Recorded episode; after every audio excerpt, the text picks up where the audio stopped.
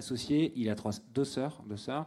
Repas du dimanche. Euh, euh, là, euh, ils ont parlé d'un problème assez, assez méconnu, l'endométriose. J'ai- appris, donc c'est le fait d'avoir des règles douloureuses, euh, et avec sa famille. Et puis, euh, euh, et là, il est revenu le lundi en disant, faut qu'on fasse un truc là-dessus. je dis, euh, t'es sympa, mais je- je- on a d'autres problèmes, quoi. Euh, et puis là, il y a Xavier, le HR. Il dit, mais si, si, si, on va faire un truc là-dessus. Euh, donc on a, on a, donc c'est euh, une semaine de congé à temps plein euh, pour les, les femmes qui, euh, qui déclarent, enfin, une femme peut demander un congé euh, euh, et c'est 10 jours par an, je dis, euh, je, soit pour, soit pour endométriose, soit pour fausse couche.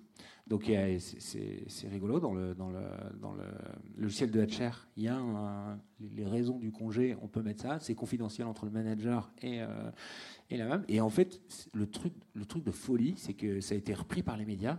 On a fait un RP euh, comme ça, ça a été repris par les médias. Et puis Xavier, il est sur BFM, sur les Échos depuis un an et demi. La, on est la première boîte à avoir fait ça, c'est quand même dingue. Euh, en France, la première. La deuxième, on est super fiers, c'est L'Oréal quand même, la classe.